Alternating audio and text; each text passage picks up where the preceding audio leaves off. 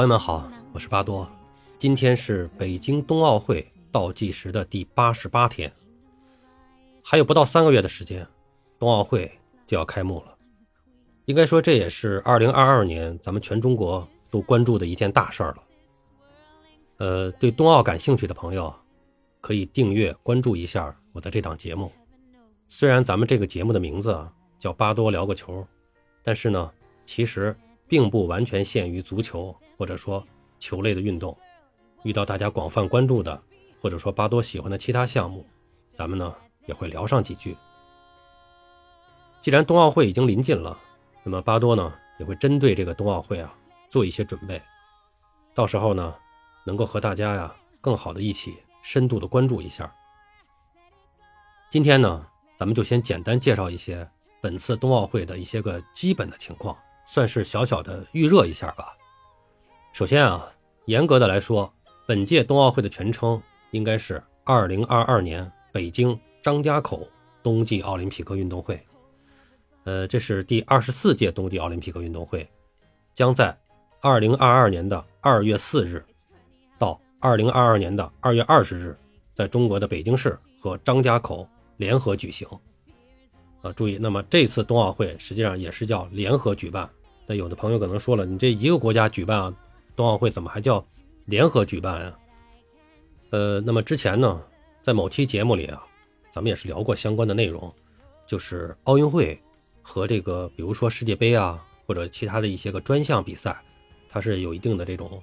区别，也是一个独特的奥运文化。那么就是奥运会的举办或者说主办都是由城市来主办的。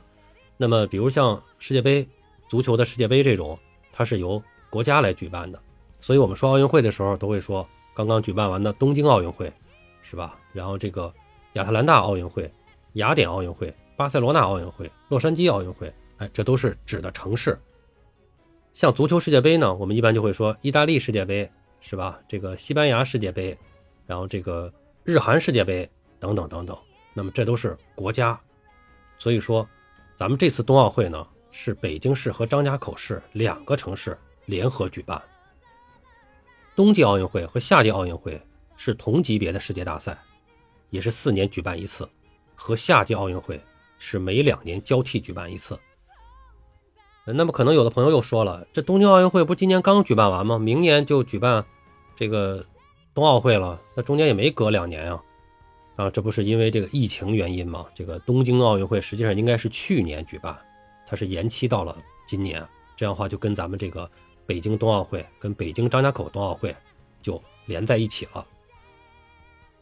呃，那么这次冬奥会呢，也是咱们国家历史上第一次举办冬季奥运会。北京、张家口作为共同的举办城市，呃，也是中国继北京奥运会、南京青运会以后第三次举办的奥运会赛事。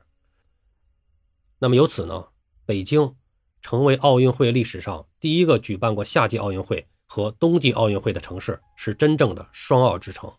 也是继1952年挪威的奥斯陆之后，时隔整整七十年之后第二个举办冬奥会的首都城市。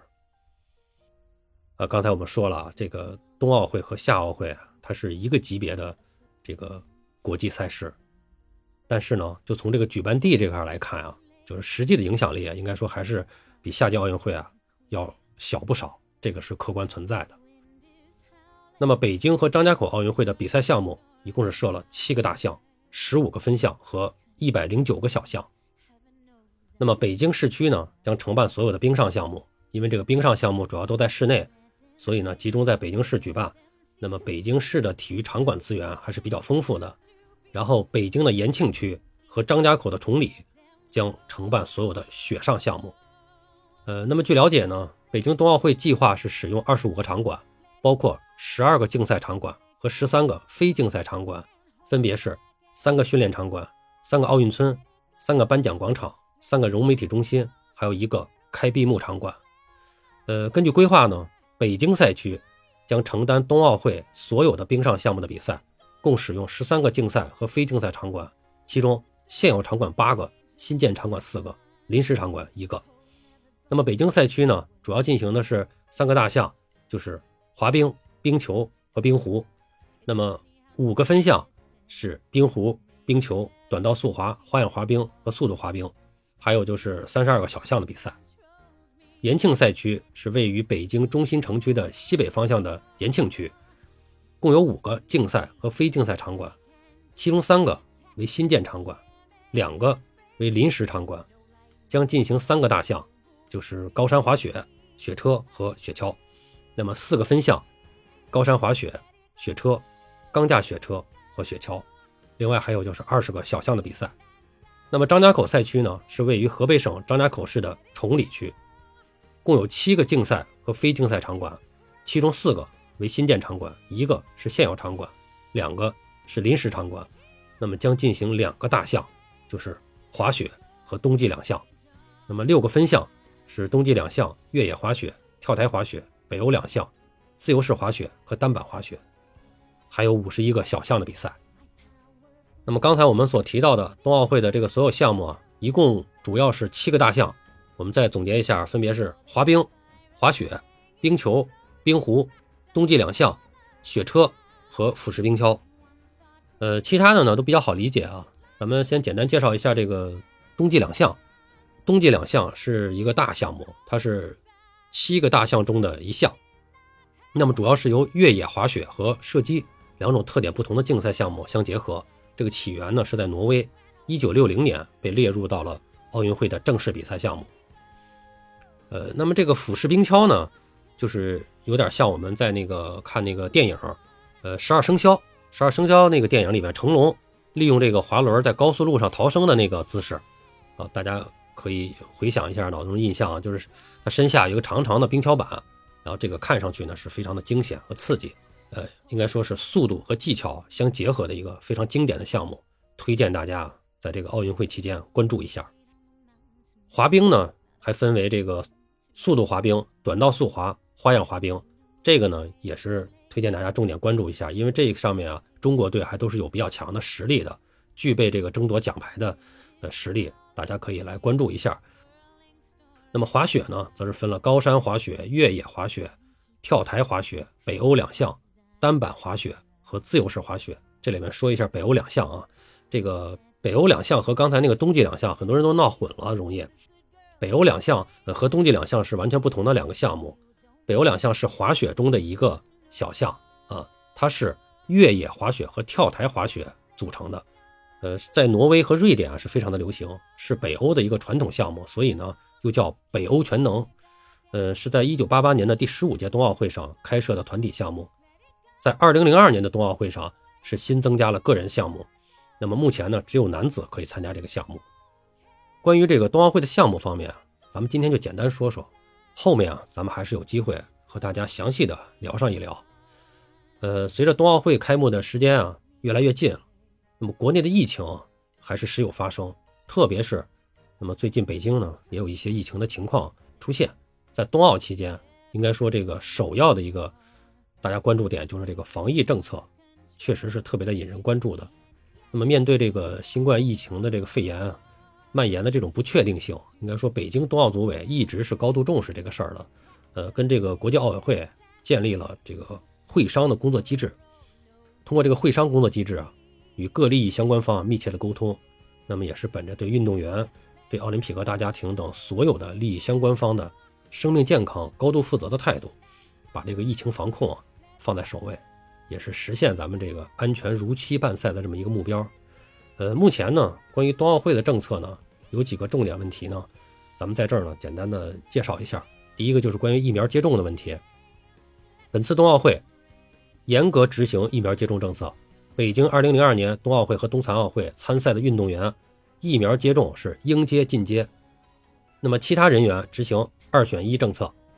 也就是来华前十四天完成全程疫苗接种者入境后直接进入闭环管理，未接种或者未全程接种的。入境后要进行二十一天的集中隔离观察。那么，世界卫生组织呢，或相关国际组织认可的，或者说相关国家和地区官方批准的所有的疫苗，均被承认啊。这个就是大家不用担心啊。这个呃，其他国家的这些官只要官方承认的疫苗，我们都是认的。那么，第二个就是关于这个呃比赛时的这个闭环管理的政策。从二零零二年一月二十三日开始，注意啊，不是二月四号，是从一月二十三号开始到冬残奥会结束，将实施闭环管理，以确保这个冬奥会的安全举办。那什么是闭环管理呢？这个所谓的闭环，就是指，实际上就是说，根据入境人员在赛时的活动轨迹设计出来的空间，它可能是场馆的某一部分，也可能是整个场馆。那么这些场馆通过交通工具连接起来，形成一个区域，就叫闭环。那么它与社会层面是分开的啊，注意是分开的。这个呢，有点类似于东京奥运会的这个气泡办赛，实际这就是大概类似的意思。那么闭环管理涵盖了抵离、交通、住宿、餐饮、竞赛、开闭幕式等所有涉及冬奥场所。在闭环之内，参与者将只能在冬奥会场地间活动，参加与本人训练、比赛和工作相关的活动。闭环内将使用冬奥会专用的交通系统。那么再有一个就是关于观众的政策，鉴于目前这个呃新冠疫情的这个防控形势还是比较的复杂的啊，那么为了防止可能出现的这个新冠疫情的传播，保证各参赛方的安全，那么目前的政策是不向境外观众售票，仅面向境内符合疫情防控相关要求的观众售票。境内观众需要遵守的具体的疫情防控要求。呃，包括这个票务工作，还都具体的安排啊，还都在这个研究制定当中，确定以后呢，将会适时的向这个呃社会发布。还有就是关于注册宾客的这个呃政策，也就是这个随宾注册的问题。那么据了解啊，北京冬奥组委和国际奥委会正在评估和优化所有的活动，贯彻非必要不来华原则，非必要不来华原则。那么各利益相关方在组团和开展工作计划中。也将采用这一原则。那么根据这个原则呢，国际奥委会执委会决定取消所有利益相关方的随宾注册类别。再说一下这个住宿政策。那么除了运动员和部分随队官员入住冬奥村以外，所有注册人员都将入住北京冬奥组委签约饭店，这个遵守北京冬奥组委的疫情防控要求。嗯，还有一个很重要的一点就是核酸检测。所有进入闭环内的境内外的冬奥参与人员和工作人员都要进行每日核酸检测。所有进入闭环内的境内外冬奥参与人员和工作人员都要进行每日核酸检测。呃，巴多和这个冬奥组委的朋友们啊，也了解了一下相关情况。关于防疫呢，还有几点要说明一下。那么，一个是北京冬奥会所有的中国运动员及其相关保障人员必须接种加强针。必须接种加强针，国外运动员鼓励接种加强针，但不强制啊，但并不强制。那么第二就是，呃，所有参与的人员啊，都要求每天进行核酸检测。那么这个奥组委呢，是提供这个核酸采样服务，是全天候的，从早到晚都可以做。这样呢，来保证运动员和其他的人员啊，能够在方便的时间进行采样。这个核酸检测呢，一般情况下呢，是采用这个咽拭子检测。另外就是大家比较关心的，会有外国运动员因防疫政策过严而不参加冬奥会吗？从十月二十五日第一版这个防疫手册出台以后啊，北京冬奥组委连续召开了七场针对不同人群的这个政策吹风会，进行了这个答疑解惑，应该说也是打消了大部分这个外国参加冬奥会人员的一个顾虑。此外呢，就是正在进行的测试赛，完全按照二零二二年北京冬奥会参赛时的这个要求来进行防疫。闭环管理的同时呢，也会为大家提供很多这种生活呀、工作的这种便利条件。大多数的运动员和这个教练员对当下的这个防疫政策还是比较认可的。